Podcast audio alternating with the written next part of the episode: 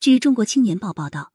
有媒体报道，二零二三年十二月中旬起，冷空气来袭，多地开启降温降雪的速冻模式。以长春为例，当地多日气温低至零下二十摄氏度。这种条件下，户外劳动者不仅要坚守岗位，还会因恶劣天气增加工作量。然而，发放低温津贴等低温劳动保护工作仍存在落实难的情况。低温津贴没听说过。记者在长春市街头随机采访了多名外卖骑手、快递员、环卫工人、建筑工人等户外劳动者，多数受访者表示没听说过低温津贴，也没拿到过津贴。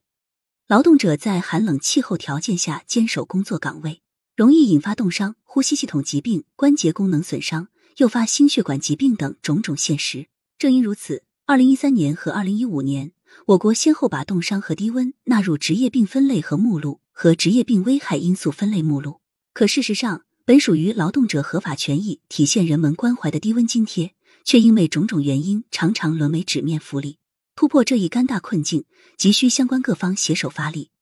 低温津贴发放成为老大难问题，成因比较复杂，原因之一在于缺乏强制性法律规定。目前，对于低温津贴发放，相关法律法规仍缺乏强制性约束，也尚未制定统一的补贴标准。只是在二零零四年施行的最低工资规定中提到，低温津贴不作为最低工资标准的组成部分，用人单位应另行支付。从现实层面看，正如有专家指出的，因为我国冬天南北气温差异较大，所以较难形成统一的规定。比如，对于零下五摄氏度是否属于低温的理解，南北方就有巨大差异。更为关键的还是和高温津贴相比，从相关职能部门到各级用人单位。均对低温可能带来的职业危害缺乏应有的重视。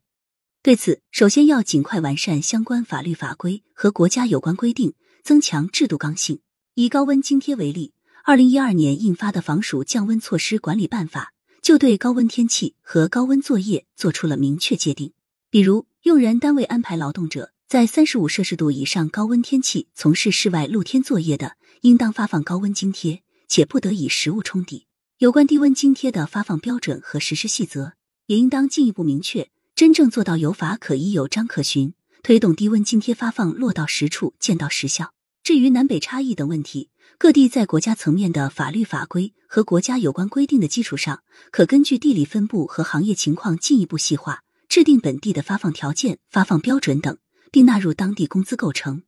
当然，要想让低温津贴成为实质意义上的温暖使者。不可能一蹴而就。除了制度层面的完善，有关如何对用人单位和劳动者进行常态化常识普及，如何让各级劳动监察等部门针对性发力，如何充分发挥劳动争议多元调解机制作用等问题，相关各方均应一并考虑。还是那个简单的道理，社会不能一边对户外劳动者在低温下的坚守不吝赞美，一边却忽略对他们正当权益的保护，让低温津贴走出纸面，走进阳光。成为真正意义上的温暖使者，相关各方还需尽早拿出实质行动。感谢收听《羊城晚报·广东头条》。